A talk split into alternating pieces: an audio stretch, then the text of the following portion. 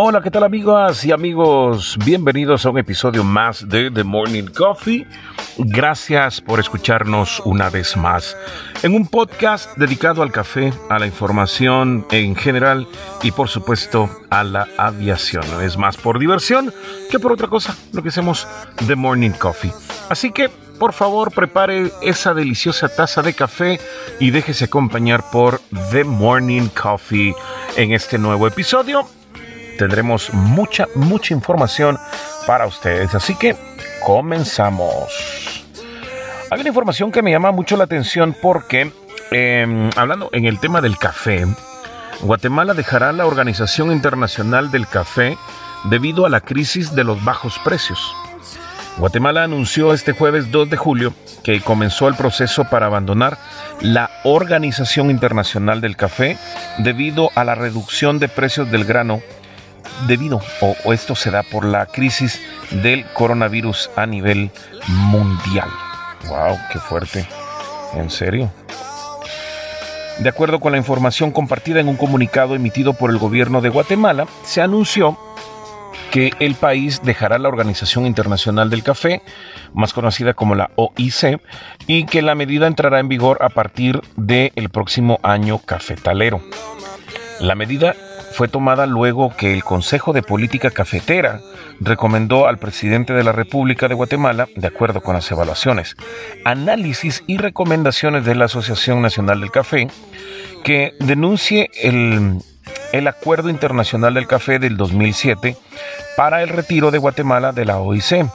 Esto citaron en el comunicado en el que también pues indicaron que la, aprobación del Estado de Guatemala se dio mediante el decreto 49-2010, que fue publicado en el Diario de Centroamérica el 17 de diciembre del 2010 y que el acuerdo fue oficialmente adoptado por el Consejo en virtud de la resolución número 431 y entró en vigor el 2 de febrero del 2011. Pero ¿qué fue lo que sucedió? La crisis, todos hablan de una crisis en el café y de acuerdo con la información difundida el pasado 2 de julio, el gobierno local indicó que en los últimos años los productores de café han sido afectados por una severa crisis caracterizada por los bajos ingresos generados en la comercialización de la cosecha de café. Y como medida, como una medida alterna, el gobierno, en alianza con las asociaciones de productores, buscarán otras opciones, y ya están buscando, de hecho, otras opciones de apoyo de carácter regional y multilateral para hacer frente a los retos que afronta la cadena productiva del café con el objetivo de que los productores alcancen la sostenibilidad y equidad en la cadena productiva. Esto lo añadieron las autoridades de Guatemala en el comunicado.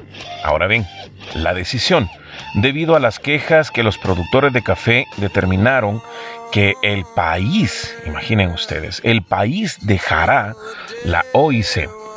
El sector caficultor de Guatemala, luego de las evaluaciones y análisis correspondientes, han llegado a la conclusión que la OIC, administradora del Acuerdo Internacional del Café del 2007 y supervisora de su funcionamiento, no ha contribuido a entender o atender, mejor dicho, adecuadamente la crisis de precios internacionales que afrontan los países productores, ni ha fomentado acciones que promuevan la equidad en la cadena productiva. No obstante que en dicho organismo participan países productores y compradores, confirmaron en el comunicado. Ahora bien, se habla de los ingresos del café, porque las autoridades locales afirmaron que el café guatemalteco se exporta a todo el mundo y que en sus principales destinos se encuentran países como Estados Unidos, Japón, Canadá, Bélgica, Italia, Alemania y Corea del Sur, entre otros, y eso les ha generado varias cifras. En el año cafetalero del 2018 al 2019, de octubre a septiembre, las exportaciones de café fueron de 4.63 millones de quintales oro, y representó un ingreso de 663.62 millones de dólares. En el año cafetalero del 2019 al 2020, que es del 17 de junio, se han exportado 3.01 millones de quintales de café oro, que equivalen a 467.02 millones de dólares. Por lo tanto, Guatemala, al no recibir un apoyo en el precio tan bajo del café, pues ha decidido que dejará la Organización Internacional del Café.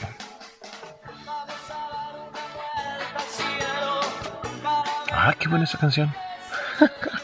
bueno, Guatemala como país eh, productor de café se retira de la se retira de la Organización Internacional del Café. Sin embargo, se han encontrado con apoyo de varios países. Japón es uno de ellos que ha afirmado o que está consciente del compromiso que tiene con Guatemala para seguir eh, comprando la producción de café en este año.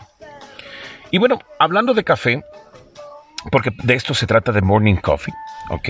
De esto se trata de Morning Coffee. Los orígenes del café se remontan al, oriente de África, eh, más exactamente a Abisinia. Todo esto lo sabemos, ¿no? Los que somos amantes del café ya sabemos esto. Es una bebida muy consumida en el mundo entero por su exquisito e intenso sabor y además de, de poseer cafeína, que es una sustancia muy estimulante y que a todos nos atrae. Les voy a contar sobre varios tipos de café. Vamos a hablar en el episodio de hoy de dos tipos de café según el modo de preparación. ¿Ok? Bueno, vamos a empezar entonces.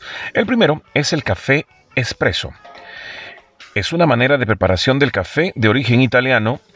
Su nombre se debe a la máquina con la que se prepara, que es una cafetea espresso, que por cierto lo hace muy rápidamente aproximadamente en 25 segundos. Se trata de un café espumoso de sabor característico muy intenso y concentrado. Hay varios tipos de café expreso. El expreso simple, el expreso doble, expreso largo, el expreso corto, el expreso cortado y el latte macchiato. El segundo café, según el método de preparación del que vamos a hablar en el episodio de hoy, es el café cortado. Ajá. En italiano se denomina macchiato. Originalmente, eh, bueno, eh, es un café al que se le agrega la espuma de la leche, aunque también se le llama cortado al café expreso con un poco de leche caliente, que es la tercera parte espumante. Este tipo de café se consume mucho en España y en América Latina. ¿Cuál es su café favorito? ¿Cuál es el café que usted degusta y no se cansa de, pedirlo en su, en su coffee shop favorito. ¿Cuál es? Yo, en, mi caso, yo soy muy, eh, yo soy muy amante del, del, del, espresso. Hoy, por cierto, estuve probando el, el café Hawaiian Gold, que es una, una, variación de la, es una presentación, perdón, de la Kona Blend. Es un café que, que, me regalaron. Hice la, la prueba hoy y es un café delicioso. De este café vamos a estar hablando en el siguiente episodio de The Morning Coffee. Pero tenemos más información y en la información internacional, no, no es noticiero, pero en la información de, aviación. Las alianzas, eh, alianzas globales de aerolíneas están uniendo fuerzas para inspirar confianza en los pasajeros. Las tres alianzas globales de aerolíneas lanzaron una campaña conjunta para mostrar a los pasajeros que pueden viajar con tranquilidad mientras el mundo comienza a reabrir a reabrirse a esta nueva normalidad. SkyTeam, One World y Star Alliance son las tres alianzas globales de aerolíneas que juntas representan más del 50% del tráfico aéreo mundial unieron fuerzas para resaltar las medidas que las líneas aéreas están adoptando para garantizar el bienestar de los clientes durante sus viajes. Hemos visto una cooperación increíble dentro de toda la comunidad aeronáutica para implementar múltiples niveles de protección en términos de salud e higiene. ¡Wow! O sea que sí se están poniendo las pilas. Los pasajeros, dicen, pueden estar seguros de que cuando viajan se han tomado muchas medidas para garantizar su seguridad personal en el aeropuerto y a bordo. Esto lo declaró Christine Colville, que es el CEO de SkyTeam.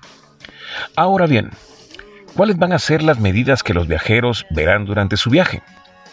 Obligación o recomendación para los viajeros y el personal de las aerolíneas de utilizar mascarillas faciales, tanto en el aeropuerto como a bordo, en conformidad con las pautas de salud pública y aplicables. También un ambiente seguro en el aeropuerto con distanciamiento físico en todas las áreas que lo requieran.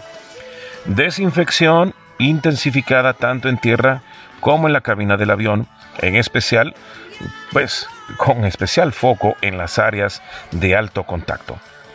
Los filtros de aire de alta eficiencia de nivel quirúrgico a bordo de los aviones modernos, conocidos como EPA, High Efficiency Particulate Air. Estos filtros extraen el 99.99% de las partículas y contaminantes del aire. Con las medidas adicionales de salud y bienestar implementadas por nuestras aerolíneas miembro y toda la industria, los clientes pueden embarcarse en sus viajes con confianza. Esto lo expresó Rob Gurney, CEO de One World. Cada una de las tres alianzas globales han anunciado recientemente iniciativas centradas en un enfoque en distintos niveles para operaciones seguras, cumpliendo o excediendo las estrictas medidas recomendadas por los expertos en salud autoridades reguladoras y organismos líderes de la industria están poniendo su mayor atención en que cada una de las tres alianzas globales hagan su trabajo en mantener la salud de los pasajeros y la tripulación. Así que, ya saben amigos, pronto, pronto esto se va a reabrir, el COVID dejará de existir, o por lo menos nosotros aprenderemos a vivir con este virus y Todas las medidas de seguridad van a ser para nuestro bienestar. Hasta acá llegamos con un episodio más de The Morning Coffee. Gracias por dejarse acompañar por este, por este podcast. Un servidor, Julio Galvez, muy agradecido con cada uno de ustedes, que por cierto, quiero agradecer a mis buenos amigos de Hangar X en Argentina por esta información aeronáutica para el episodio de hoy.